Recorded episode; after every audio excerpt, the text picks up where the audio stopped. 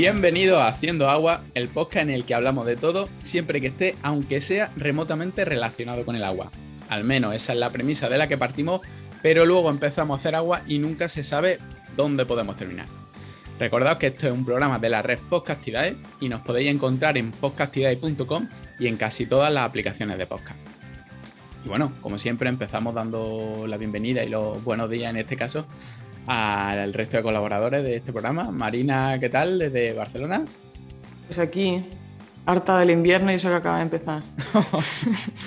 El invierno de Barcelona, que tampoco es que sea un invierno. Pero bueno. Qué, optimista te veo. Oye, cada uno tiene su drama y ya está.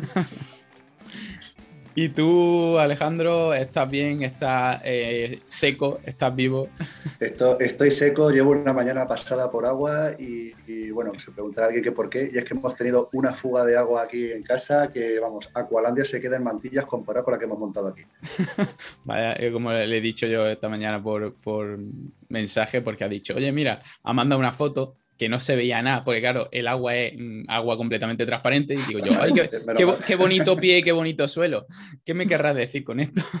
Y resulta que, estaba lleno de agua. Vaya, en casa del herrero cuchillo de palo, ¿eh? Tal cual, tal cual.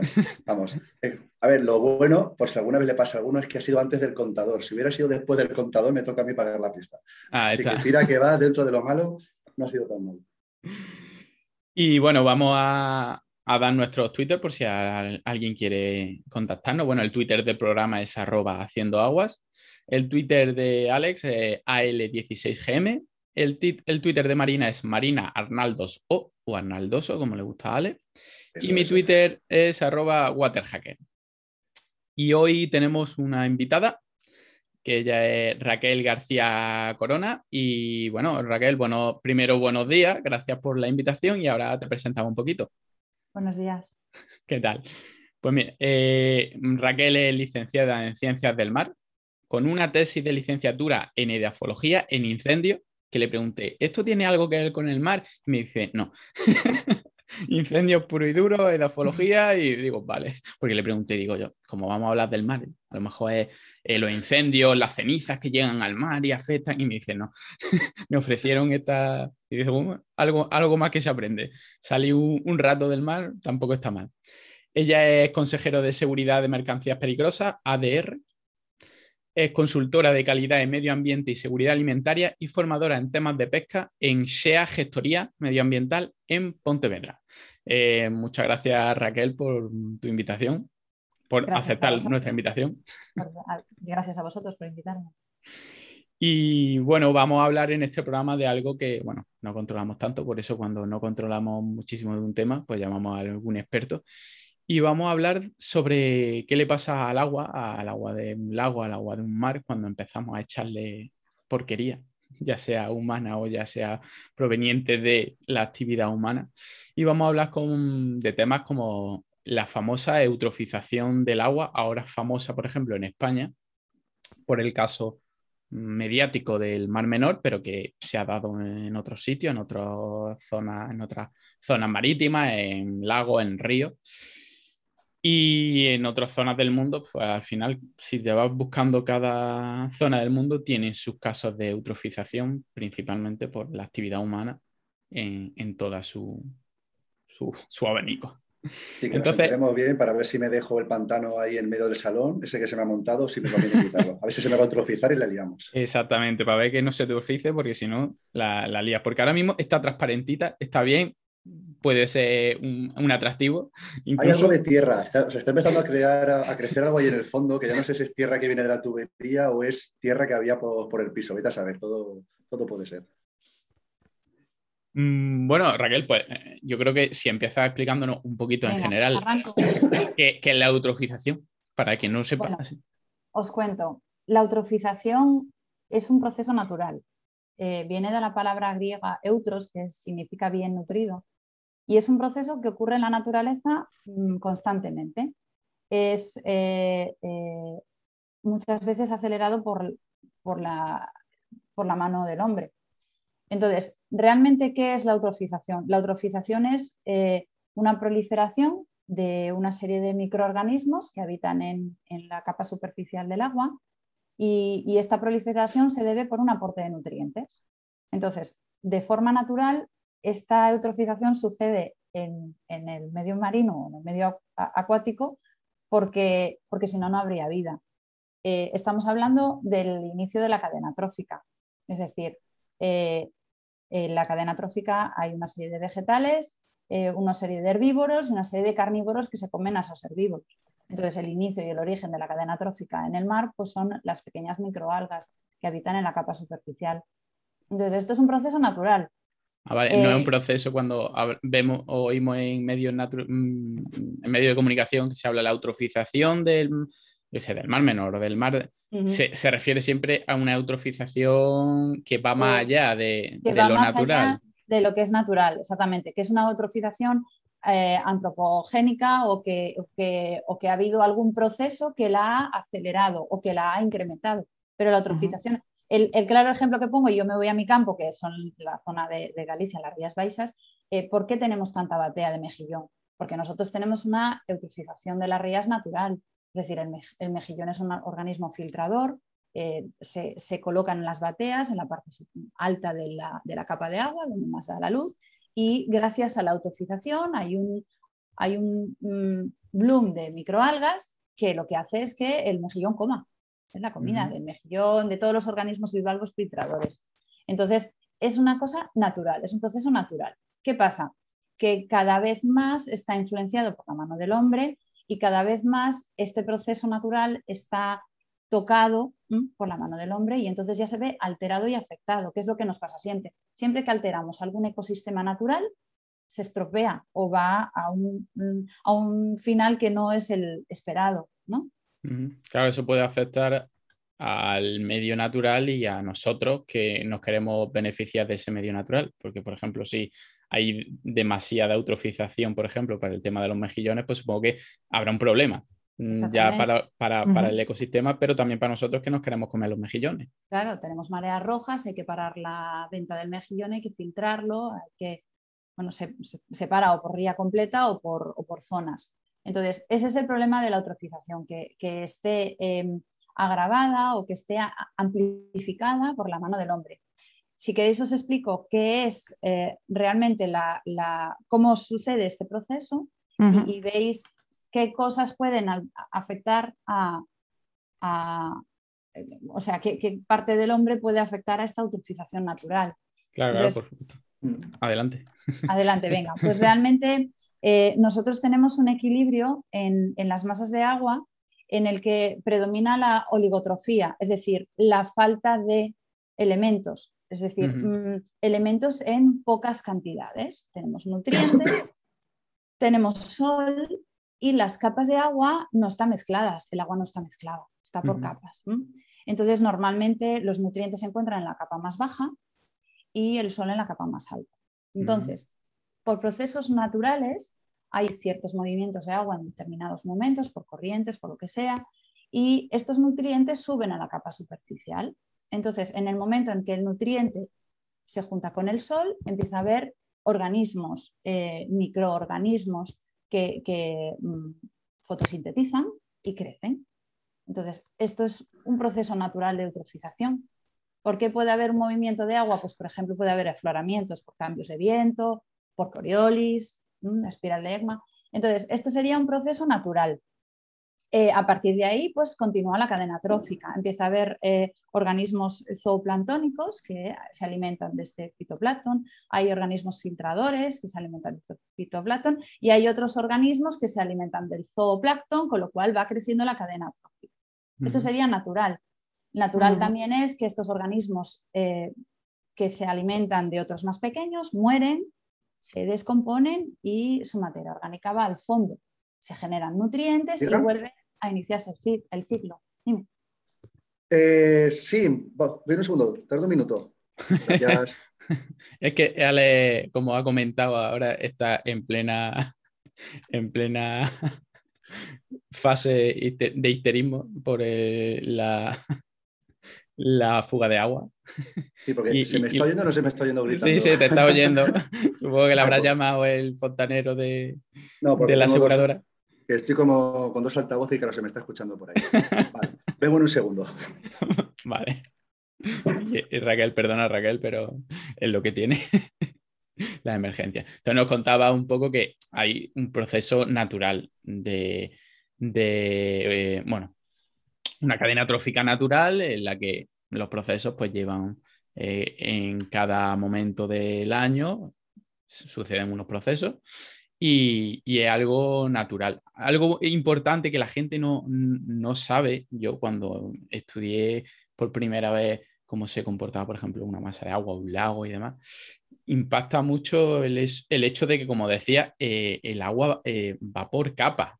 Realmente mm, no hay un, muchas veces no hay un intercambio de agua, a no ser que pase una, haya, un afloramiento, es decir, eh, pues una alguita que esté en la parte de abajo no puede subir en la parte de arriba. Hay diferencia de densidad por, por salinidad, por temperatura. Y parece que, claro, tú piensas en un pescadito, pues un pescadito puede subir para arriba si quiere o bajar para abajo si quiere, pero realmente no. De hecho, pasa, incluso se ve eh, con agua, agua de mar y agua dulce, por ejemplo, hay imágenes en internet, lo pueden buscar, que realmente se ve como, como un límite, como una capa. Incluso hay reflexiones dentro del agua, hay eh, imágenes de submarinistas y de repente se ven como dos capas de agua muy, muy evidentes, normalmente no se ve tan evidente. Aquí en las rías de, de Galicia, que están al oeste, están orientadas noreste-suroeste, la, el río sale por la, por, el por la margen derecha y el agua marina entra por la margen izquierda, viéndolo desde la boca de la ría. Es decir, ahí no hay mezcla. Eh, Sí, sí. la dulce y entra la salada. Incluso aunque estén hasta superficie, lo vemos, por ejemplo, en las desembocaduras de ríos. Hay desembocaduras famosas porque un río lleva el agua marrón y el otro río llega al agua verde y cuando están, se ve una línea completamente que tú pensarías, pues se van a mezclar. Y se vería, pues no, ni siquiera se mezclan y son dos aguas que vienen en su, mm, que, que, cogen todo el río, que no es que estén en diferentes alturas, ya, se, ve, se ve claramente. Entonces, Sí, no, digo, una de las cosas que yo sabía, sí, más o menos, sobre todo por el tema de salación, porque allí el tema de la eutrofización y los blooms algales te afecta mucho, sobre todo a las tomas. Em, y una de las cosas que sabía era que, el mar Mediterráneo, por ejemplo, es súper oligotrófico, que tiene súper pocos nutrientes y que por eso es tan cristalino, porque no tiene la turbidez que te da el que hay un momento en que como comentaba Raquel, pues suben los nutrientes y al, y al nutrientes más luz, pues eh, fotosíntesis. Y sin embargo, pues lógicamente te vas a la zona de Galicia y aquí esto es otro, otro panorama que hay muchísimo más, mucho más nutrientes, es menos oligotrófico, digamos, hay, más cantidad de nutrientes y entonces de, de manera natural. Y por eso también ves el mar un poquito más como no es tan cristalino, ¿sabes? Que tú te paseas por la Costa Brava y, ostras, ves a metros el fondo, mientras que tú te vas a la zona del norte, al Cantábrico y tal, y, tú no, no, ves el fondo, ¿sabes? Que está mucho más turbio. Mm. Sí, sí. Sí, pues es, curioso porque eso se ha, se ha medido y, hubo una expedición allí. Mm, supongo que Raquel sabrá cómo se, llaman, unos discos que se, que se ponen, lo que se hacen es, eh, se, hunden en el mar y se van viendo hasta, hasta qué punto se ven, hasta dónde se ve. Y eso se ha hecho por todo el mundo. Decía, hay gente que ha ido por todo el mundo echando disquitos al mar, que supongo que tendrían al final una cuerda o algo para recuperarlo, pero han ido midiendo exactamente a qué profundidades se van viendo hasta que ya no se ven para, para analizar el agua. Y luego el tema este de la cadena trófica, que claro, te afecta muchísimo porque, por ejemplo, eh, también leí una vez que era que, todo lo que es la, costa de Chile, que viene un montón de pescado de allí, que se genera muchísimo, porque que sé que naturalmente no hay ahí un crecimiento de peces impresionante y es porque existen estas cadenas transportadoras de, nutrientes que van subiendo los nutrientes de, de, abajo del mar y entonces emergen ahí en esa zona. Cuando da la luz, claro, empieza aquello empiezan de microorganismos a cada vez más grandes y entonces tienes un montón de crecimiento de peces allí por eso. Lo llaman el niño, la corriente del niño. Mm. Ah, entonces, Raquel, si esto de que los nutrientes sean buenos para tener mucho pescado y marisco bueno, eh, ¿en, qué momento pasa a ser ya malo? Ya límite, claro, es decir, eso, esto todo lo que os he contado es una cosa es un proceso natural. El problema es cuando estos nutrientes llegan al medio acuático, pero, pero porque los aportamos nosotros, por cualquier motivo. Porque, porque la agricultura utiliza fertilizantes, porque la ganadería tiene purines, porque hay vertidos de las industrias, vertidos de los hogares o porque la misma contaminación atmosférica pues, pues genera una, lluvia que, no, que tiene ciertas cargas de, materiales. Entonces, todo este aporte que no es natural, pues lo que hace es que eh, provoca una eutrofización no natural y, como se diría, pues a lo bestia. Entonces, en vez de lo que sería un proceso lento y, en, su justa medida, pues sería en, grandes cantidades. Entonces, esto es lo que está pasando pues, en el Mar Menor, que hay un aporte muy grande de nutrientes en una capa superficial y se junta con el sol y entonces se provocan unos blooms fitoplanctónicos tremendos y claro, ahí empezaron las aguas pues, a estar turbias, eh, a, pues eso, a, generar eh, una contaminación que lo que hace es que toda esta materia prima eh, que está toda esta materia vegetal, perdón, que está en la capa superficial, está tapando la entrada de oxígeno y de agua a las capas de, por debajo. Entonces, mm. toda esta materia que está muy, muy apelmazada se muere, eh, cae y genera una anoxia, una falta de oxígeno, que, lo que hace es que, no pase ni el oxígeno ni la luz a las capas de, abajo. Entonces, pues provoca pues, la muerte de todos los organismos. Primero, que, se comían a ese material porque, porque está eh, contaminado y porque no tiene oxígeno, y segundo, porque, porque no, no pueden ni respirar. Eh, yo voy un poco más atrás porque habrá gente a lo mejor que no entienda un poco esto de aporte de nutrientes, ¿de qué estamos hablando exactamente? Porque no es que le echemos comida, no, ¿cómo le echamos comida a la alga? ¿Qué es lo, que tenemos? Y fosfatos. Principalmente son nitratos y fosfatos. Son compuestos de nitrógeno y compuestos de fósforo, que prácticamente pues, todo lo que es orgánico tiene carbono, nitrógeno, fósforo, azufre. Son, son ese tipo de compuestos. Entonces, pues, ¿cómo los aportamos? Pues los purines de la ganadería, principalmente nitrógeno. En la agricultura, los fertilizantes, principalmente nitrógeno. Llueve, yo he abonado mi campo y se pone a llover y eh, toda esa lluvia va cayendo al mar. Entonces, toda esa lluvia arrastra esos fertilizantes que están cargadísimos en nitrógeno, que es la comidita de las plantas. Pero claro, también es la comidita de las microalgas. Entonces llueve, arrastra todo este nitrógeno, se lo lleva al mar y me he llevado todo el fertilizante que yo eché a mi finca para que me creciera el vegetal, se lo he echado al mar. Entonces las algas se ponen felices, claro, cuánto nitrógeno, qué rico. Y lo mismo pasa pues con los vertidos de hogares, pues nuestras heces, nuestras aguas fecales están cargadas de nitrógeno y de fósforo. Entonces, todos estos nutrientes son los que eh, alimentan a las microalgas. Y eso es lo que intentamos eliminar, por ejemplo, en las depuradoras, lo que, lo que podemos, principalmente el nitrógeno. Y bueno, y en el fósforo en algunas no marinas, no en todas se hace lo del tema del fósforo. Puedes hacer el, bueno, a ver, tienes que hacer eliminación de nutrientes hasta lo que marca la regulación.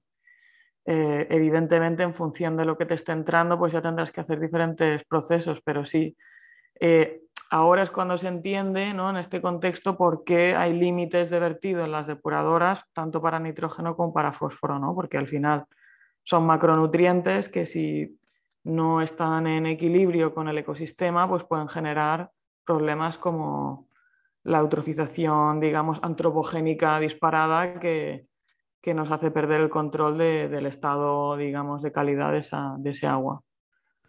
Cuando hay, cuando hay empresas, industrias que generan muchos de esos contaminantes, se les exige que ellos hagan su propia depuración. ¿no? Claro, claro. Normalmente, em, lo que, los problemas de nutrientes que pueden ser por aportes puntuales, digo, ¿eh? al final de, de lo que es el sistema de saneamiento, etcétera, puede pasar, si, todo está funcionando bien, en principio esto está en, en, un grado de aporte másico de nutrientes que sería el normal y que es, que es aceptable para, las masas de agua. El problema que te puede pasar es, como comentaba Raquel, pues también en un episodio de lluvia, que tengas un, un aporte, digamos, descontrolado o que, o que no, no, consigamos, digamos, tratar todo el agua que llega y entonces sí que ese aporte, em, sí que ese aporte. Otra cosa que te podría pasar es que, por ejemplo, y esto pasa en algunas mm, zonas costeras, es que si hay una subida de población enorme en, verano, que, puede pasar en zonas muy turísticas, la, la población flotante pues aumenta en una cantidad en, que el, sistema de saneamiento no está dimensionado para eso. También te puede pasar entonces que, salgan más nutrientes de los que deberían de salir porque el proceso no, da para, esto. y esto es un problema porque, claro, ciertas zonas de repente experimentan unos booms de población porque, yo qué sé, se ponen de moda o hacen ahí unas promociones o X lo que sea y, claro, los, servicios no están dimensionados para, ese, para esa cantidad. Sí, además eh, está comprobado que la gente en vacaciones consume más agua que cuando no está en vacaciones, así que aparte de tener mucha más población, hay población que consume más y claro, no tener los servicios adecuados. La verdad es que es complicado decirle a un, a un, ayuntamiento, no, mira, es que tengo que construir una depuradora tres veces más grande de lo normal para los tres meses de, de verano que me viene toda esta gente y además lo tengo que ajustar porque me van a subir y los procesos no son que enchufa de repente una línea más de la depuradora. No es, tan fácil como eso. Así que es complicado y al final termina porque si te, a ti te entra agua y el agua tiene que salir de la depuradora. Si de repente tienes muchísimos más nutrientes es que no puedes hacer otra cosa. Lo depuras lo máximo que puedes, pero tienes que, el agua tiene que salir, aunque, aunque estés incumpliendo la, normativa. Pero si tiene un, es que no puede hacer otra cosa, desgraciadamente.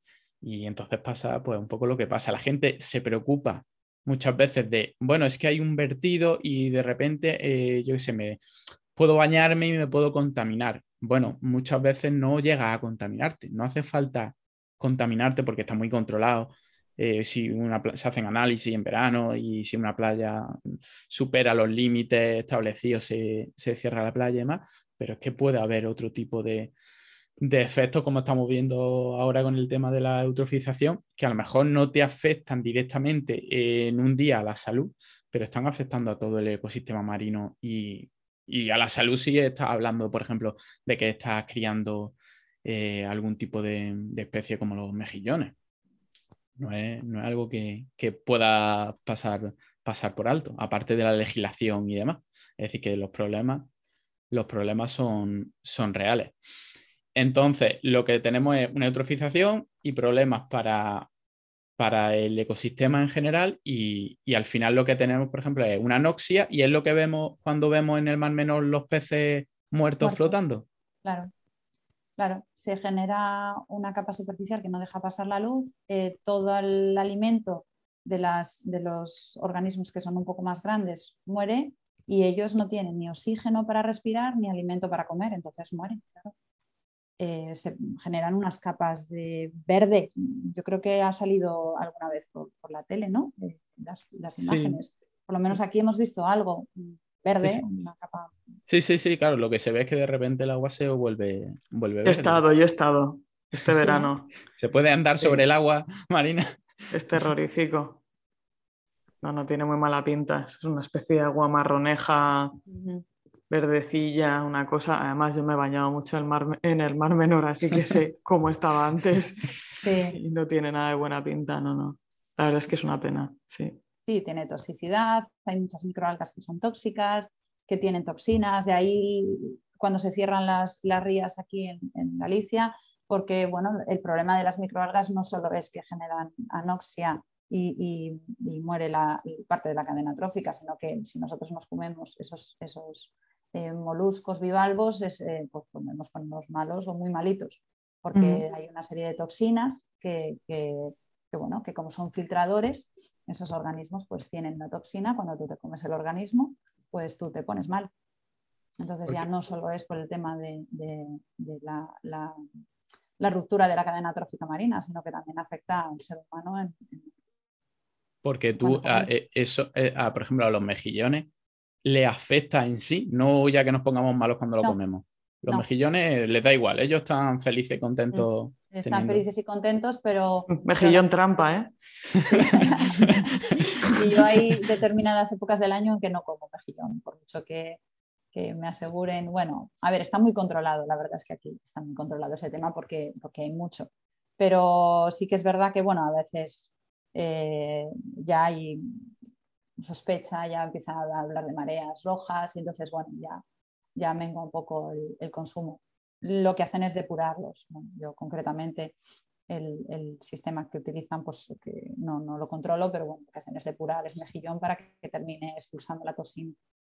Sí, de hecho, mm, hay experiencia o piloto, Marina alguna vez lo ha compartido, con, bueno, no era, en este caso no eran mejillones, eran que eran ostras, ¿eran? Sí, sí, sí, sí, Utilizar eh, ostras para depurar agua pero con el hecho simplemente de poner allí ostras, sabes que no te las va a comer, pero simplemente lo utilizas para... Eh, eran soluciones... Más, esas soluciones, soluciones basadas en la naturaleza se... se, Eso es auténtica economía circular porque luego te comes el mejillón, bueno, ya puedes depurar el mejillón, ¿no? Pero, pero hay un sistema en Polonia que yo no conseguí encontrar la referencia es decir, eh, de repente se hizo, compartieron un montón de noticias de este tema, yo nada más que buscaba esa universidad, buscaba esa operadora y no, me salía la referencia, no, encontraba en ningún journal nada publicado sobre el tema. pero en teoría lo que decían era que en el sistema de Polonia de, agua lo que hay es como una especie, unos, unas grandes eh, bivalvos que parecían muy grandes, que tienen como un chip puesto o una, cadena de corriente, que cuando hay un contaminante en la red se cierran y entonces eso activa pues una parada del abastecimiento porque se ha contaminado el abastecimiento de, de agua y me pareció una cosa muy rara que quería averiguar más de este tema, ¿no? O sea, aquí la digitalización, todo el mundo tal, y no, lo que hay que poner son unas conchas ahí que se cierran todo y se acabó. Pero sí, sí. Bueno, pues si alguien de nuestro oyente tiene la referencia. Pues si alguien tiene, por favor, que, me, que me dé un toque. Sí. Es biotecnología, ¿no? Llamaremos así.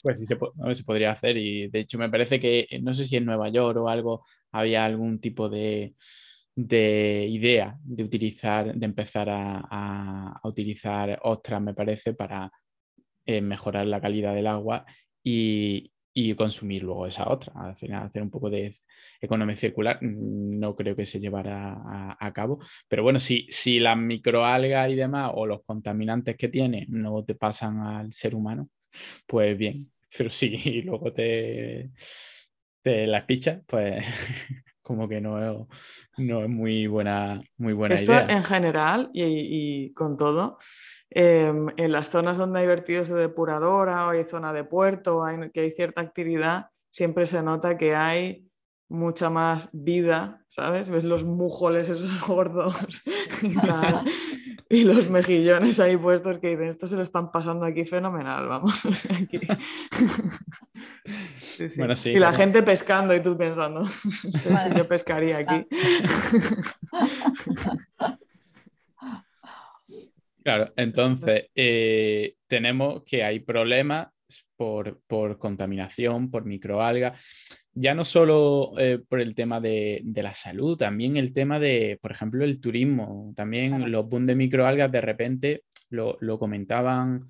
Me, lo comentaban algunos, algunos compañeros que estaban haciendo estudios sobre boom de microalgas, intentar predecir cuándo se podían producir y demás que también había un problema, mm, aunque las algas no tuvieran ningún tipo de perjuicio, pero de repente estar bañándote en una cala de veraneo y que de repente se te ponga verde el agua y, lleguen algas, eso suponía un perjuicio económico porque la gente eh, asociaba eso a una falta de limpieza o simplemente a una incomodidad. Ya no te puedes bañar tranquilamente, parece que, bueno, que está sucio. Es como vemos muchas veces las típicas natas que se montan en, algunas playas que hay, que todo el mundo piensa, eso es mierda. Pues por lo visto, por lo visto no es mierda, no es contaminación, procesos que se, procesos naturales. Algún día lo mismo invitamos a, a un profesor de la Universidad de Málaga que hizo un estudio sobre esto, que eh, por lo visto lo asociaban con eh, la presencia de presas y el alto nivel de limos, porque claro, las presas, lo más, eh, los materiales con granulometría mayor se quedan en las presas y solo escapan la arcilla y los limos. Y esa arcilla y los limos cuando llegaban al, al mar, con el tema de las olas, producían este tipo de espuma, que no tienen nada de malo, pero claro, al final es la percepción de la gente y si la percepción de la gente es que el agua eh, está contaminada, pues otra. Aquí, aquí volvemos a Alejandro. Alejandro. se, ha, dejado, ¿eh?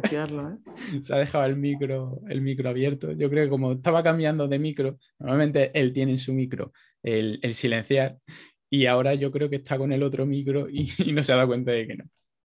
Bueno, le perdonamos. Por lo que decíamos, que, que eh, no solo ya es peligro para, el ser humano, sino también es eh, la percepción que puede afectar a la economía, por ejemplo, en zonas de, playa y en zonas de, turismo. Eh, yo no sé, Raquel, si en el, caso de la, de la ría estos bloom de algas son tan evidentes como para producir un daño y que los turistas o que la gente lo perciba.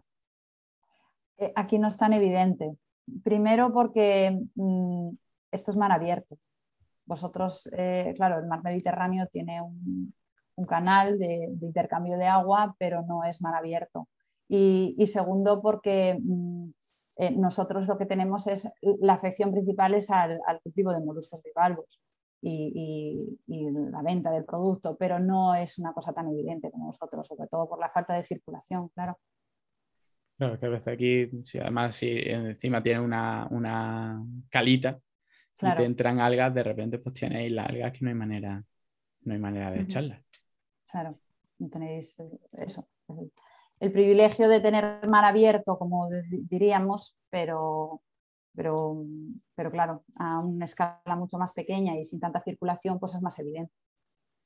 Y entonces, ¿cómo, y entonces, ¿cómo, cómo se sabe? ¿Cómo, primero, ¿cómo se sabe de un primer momento y cómo se mide, cómo se mide esto? ¿Cómo se mide eh, ¿en qué punto podemos decir, pues mira, este, este medio acuático está más eutrofizado de la media o menos? Esto desde el punto de vista científico, aparte del punto de vista un poco cualitativo, desde el punto de vista cuantitativo, ¿esto cómo se hace? Pues realmente ahí mm, no controlo demasiado. Yo te digo eh, que hay, dos medidas de, materia orgánica del agua, que esto Marina sabe más que yo, eh, que son la DBO y la DQO, que son dos parámetros que, nos dan una idea de la materia orgánica que tiene el agua. Y esta materia orgánica da una idea de lo eutrofizada que está. Entonces, bueno, Marina, supongo que de esto sabes más que yo.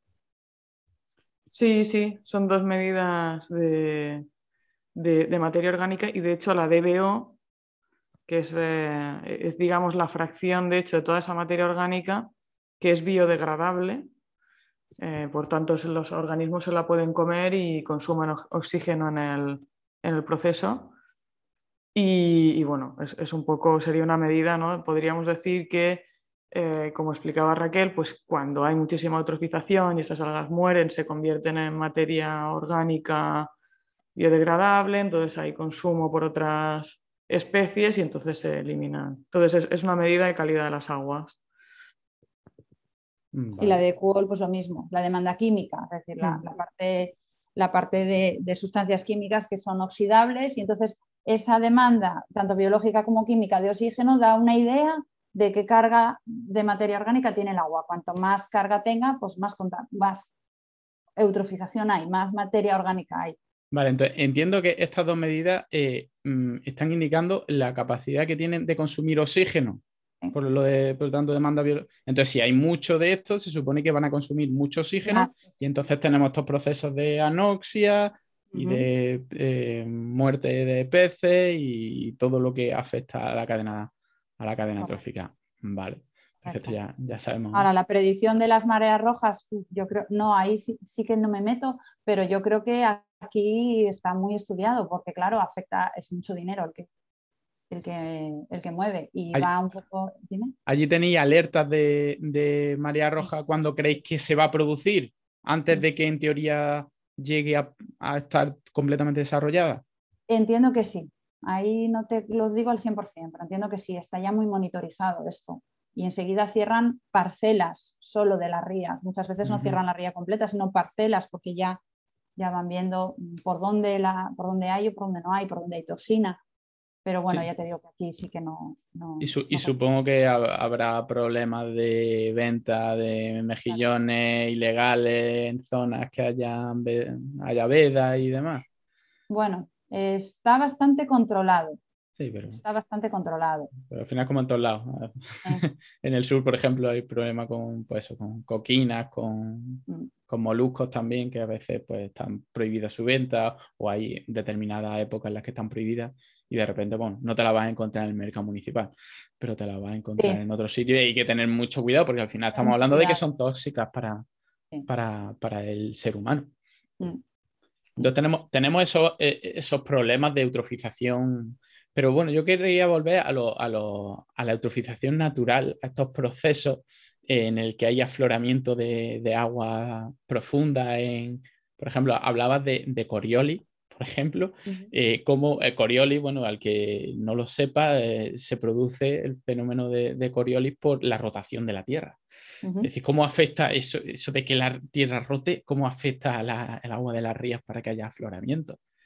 Pues Coriolis realmente es una fuerza que actúa sobre los objetos que rotan, entonces lo que hace es que desplaza fluidos a la derecha en el hemisferio norte y a la izquierda en el hemisferio sur. Em, este desplazamiento de fluidos eh, está influenciado muchas veces por el, flujo del viento. Entonces, cuando está soplando el viento, el desplazamiento de fluidos va aproximadamente eh, entre 45 y 90 grados a la derecha en el hemisferio norte de la dirección del viento. Es decir, si está soplando norte, los vientos se califican de dónde vienen y las corrientes a dónde van. Entonces, yo ¿no? Mezclar viento con marea, entonces. hay, que tenerlo muy bien en la cabeza. sí, porque un viento norte es un viento que viene del norte y una corriente norte es una corriente que va al norte.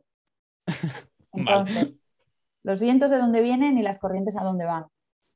Entonces, si aquí, por ejemplo, eh, está soplando viento del norte, el desplazamiento de las masas de agua es aproximadamente 90 grados a la derecha de ese viento.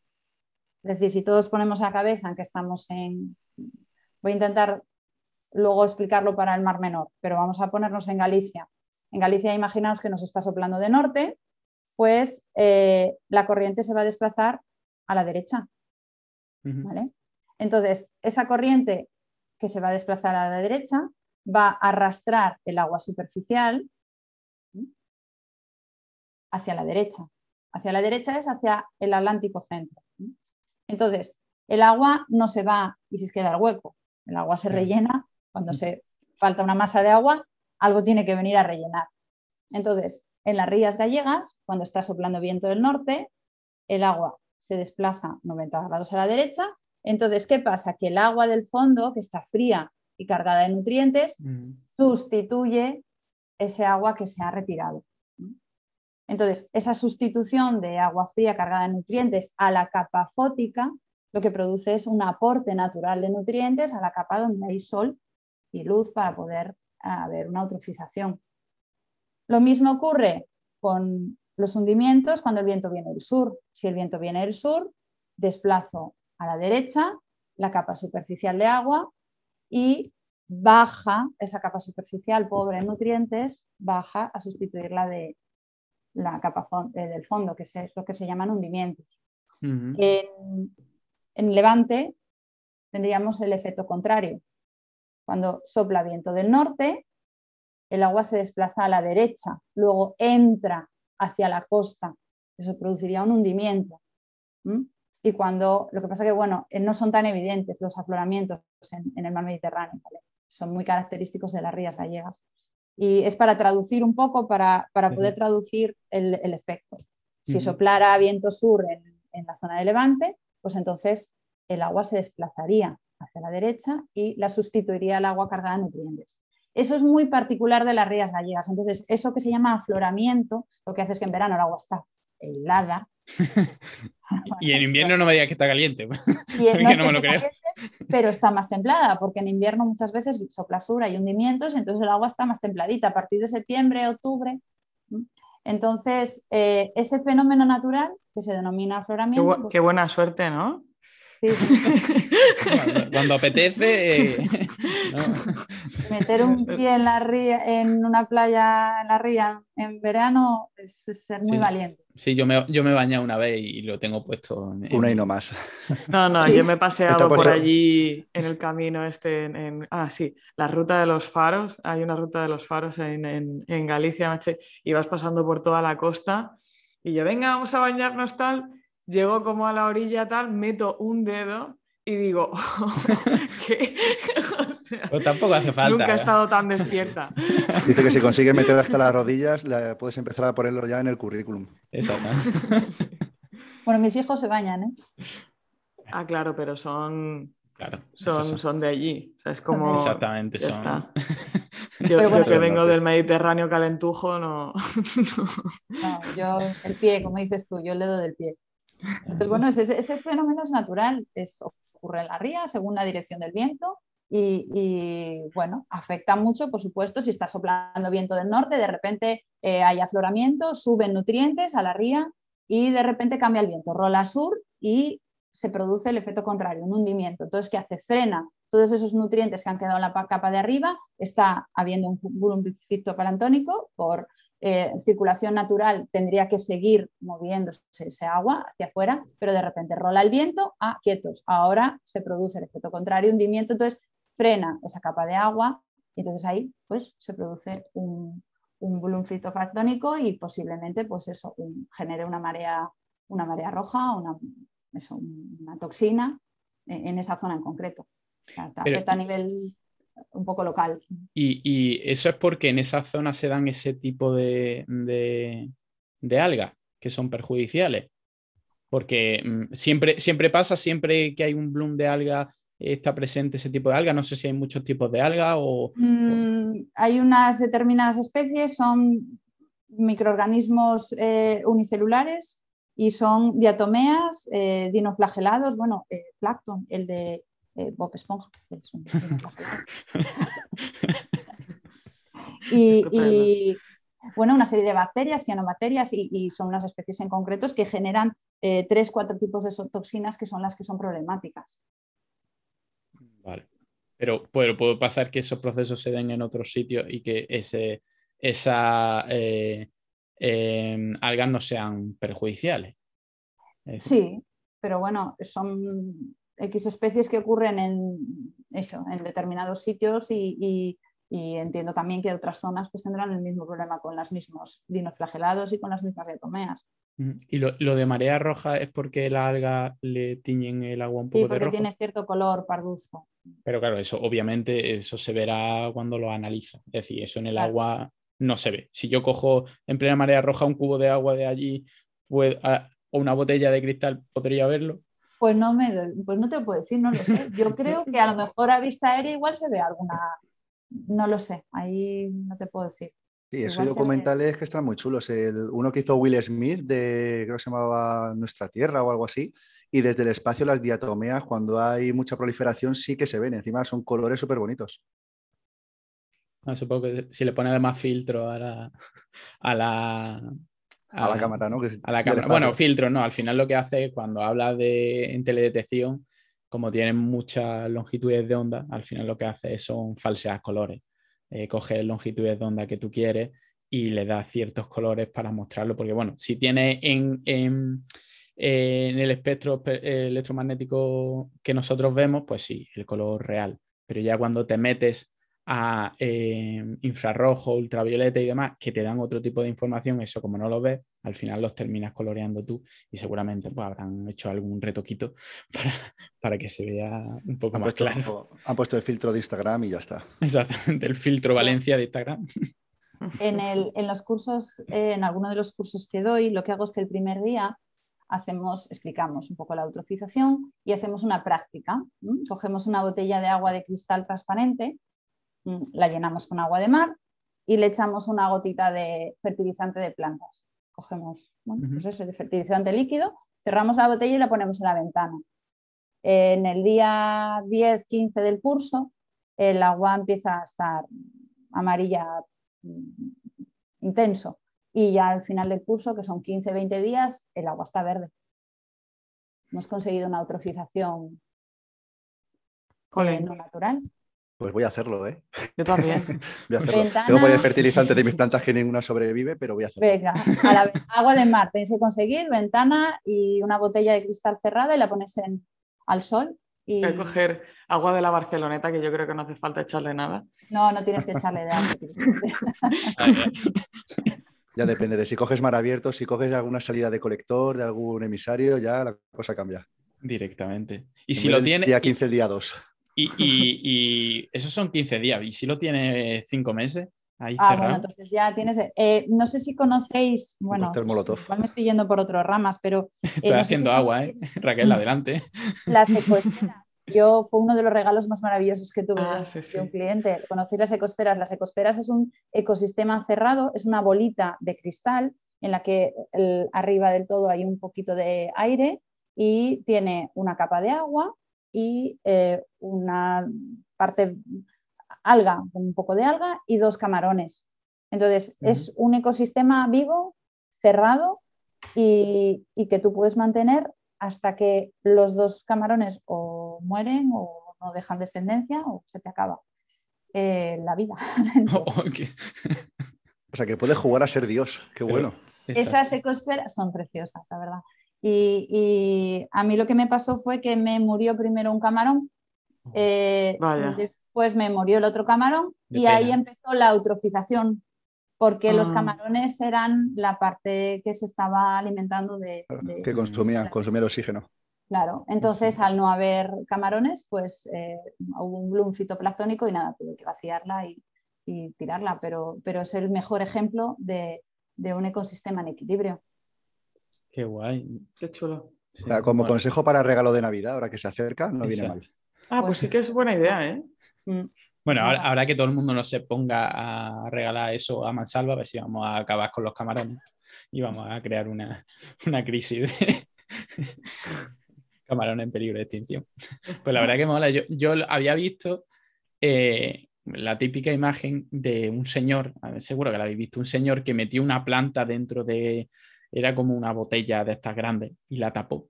Le echó un poquito de agua y 30 años después la planta era como un poto y el poto estaba perfecto. Y que digo yo, ha tenido suerte, ¿no? Para que todo esté en equilibrio y no pase nada, le haya echado el, agua.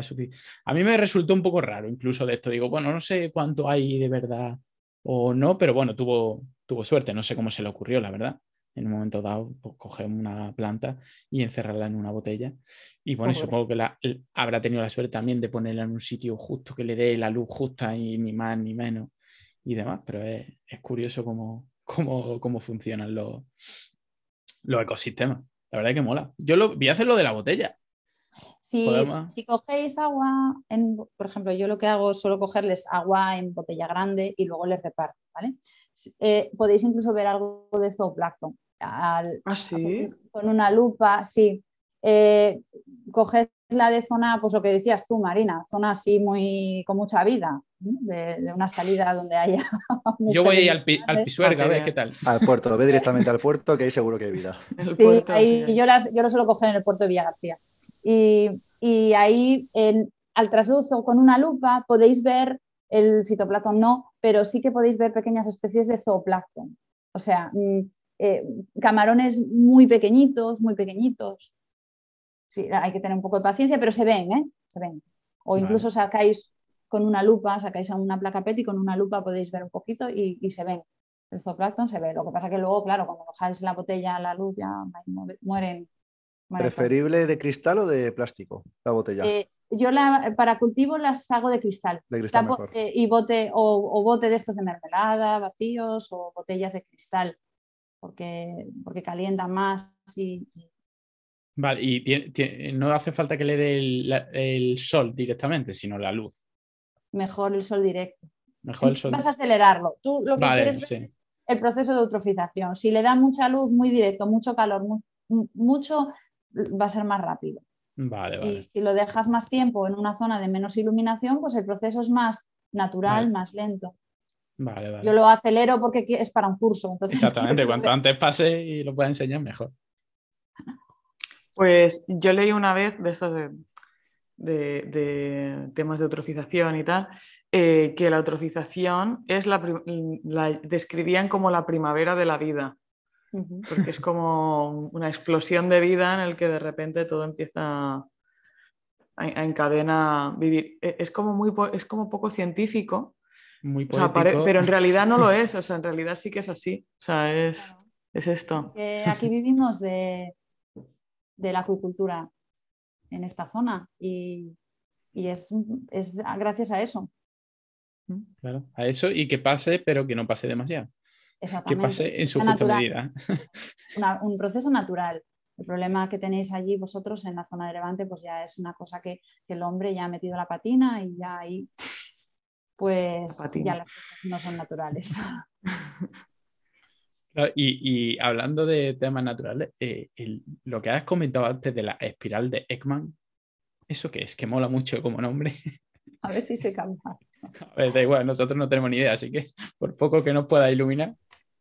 Cuando está soplando en viento en una dirección, está moviendo fluido. Sí. Este fluido, eh, como bien decíamos antes, está bueno, un poco estratificado, tiene capas. Entonces, la espiral de Ekman es eh, lo profundo que se desplaza la capa afectada por ese movimiento del viento. Es decir, es una espiral en profundidad que demuestra hasta qué profundidad de la capa de agua se ve afectada por el fluir del viento esa masa. Entonces, ¿qué pasa? Que eh, el viento está soplando 90 grados, o sea, perdón, el viento está soplando y desplaza 90 grados a la derecha la capa de agua superficial. Pero esta capa superficial está afectando a la que está debajo y entonces le afecta otros 90 a la derecha. Entonces esta está afectando a la de abajo y afecta otros 90 a la derecha. ¿Qué pasa? Que va bajando de intensidad. Ah, vale, sí. Imaginamos como, una, espiral, una hélice bajando en profundidad y cada vez más débil. Descendiendo en intensidad, entonces hasta donde llega esa espiral de Ekman es la masa de agua que está afectada por ese movimiento. Entonces, más o menos lo que se calcula que es que la, eh, bueno, yo ya hace mucho que no trabajo en la espiral de Ekman, pero aproximadamente entre 45 y 90 grados es lo que varía la dirección del agua en relación al viento, aproximadamente. Sí, sí, eso me, recuerda lo que se llama el fluido en la capa límite, que es cuando lo que afecta, por ejemplo, el por ejemplo, el lecho de un río al agua del río, pues, o un fluido o el, suelo al, aire, que a la altura a la que el aire se ve afectada. Más allá, pues como si no hubiera suelo. Pues esto es un poco lo mismo. El viento, pues es lo mismo. ¿qué, profundidad llega? Lo que pasa es que aquí tiene la mm, peculiaridad de que va girando, por lo tanto se va creando una Va girando por la rotación de la Tierra, por el efecto de Coriolis, y va cambiando, claro, en el, hemisferio norte es a la derecha y en el hemisferio sur es a la izquierda. Pues mola igual el proceso que, el nombre, la espiral de Ekman. Pues, pues mola un montón. La verdad es que está, que está chulo. Está chulo. Está curioso, sí. Sí, sí, sí. Bueno, pues pues yo creo que con esto más o menos hemos dado algunas pinceladas, así muy poco a poco, pero bueno, eso es lo que, lo que queríamos, porque al no ser expertos, ya en un podcast sobre biología marina, algunos de los de, los podcasts de las responsabilidades, por ejemplo, un podcast que se llama Planeta Agua, que hablan mucho de biología marina, seguro que, que, que habrán, a lo mejor han profundizado sobre este, sobre este tema más, o si no, estaría muy bien que, te invitaran para profundizar sobre esos temas y, y es súper interesante. Pues ya sabemos que la eutrofización no solo es mala, que la eutrofización en sí no tiene por qué ser mala, pero cuando lo aceleramos y cambiamos eh, la dinámica natural de, de, los ecosistemas es cuando se producen los perjuicios y aunque no se produjeran los perjuicios, al final es un ecosistema que está ahí que a lo mejor no tiene que eh, eh, no nos tiene por qué afectar eh, negativamente a nosotros, sino simplemente que tenemos que dejar que discurra como está, porque luego hay problemas de no solo de salubridad, pero también temas de biodiversidad, temas de Si la laguna o el mar tiene mucha eutrofización de manera natural y a lo mejor existen estos procesos y demás, bueno, es la naturaleza. Lo que no debemos es nosotros, desde el punto de vista del ser humano, empeorarla. O simplemente modificarla, porque muchas veces, ¿qué es empeorar y qué es mejorar? Bueno, si lo estás tocando, mm, consideramos que, que lo estás empeorando. Y yo creo que con esto podemos dar por finalizado eh, nuestro programa. No sé si tenéis algún tipo de recomendación, porque cuando vamos muy justos de tiempo, yo nunca, recomendamos nada. Así precisamente con lo que, bueno, pues justo con lo que estábamos hablando de, las diatomeas, el documental lo he encontrado es This Strange Rock, que lo lleva, lo dinamiza Will Smith. Y si no recuerdo mal, esto estaba en Movistar, o Movistar o en, o en Amazon. Y muy recomendable, porque precisamente el primer capítulo habla sobre el tema de las diatomeas, cómo las sales que se encuentran en el Sáhara están relacionadas con lo que ocurre en el Amazonas y con lo que ocurre en el Polo Norte, no sé qué. O sea, muy interesante. yo, la Rock. Yo la recomendación que me viene a la cabeza es simplemente comer mejillones de las Real Ahora mismo. También, te lo compro. Eso es lo que me apetece después de esta charla de tanto mejillón.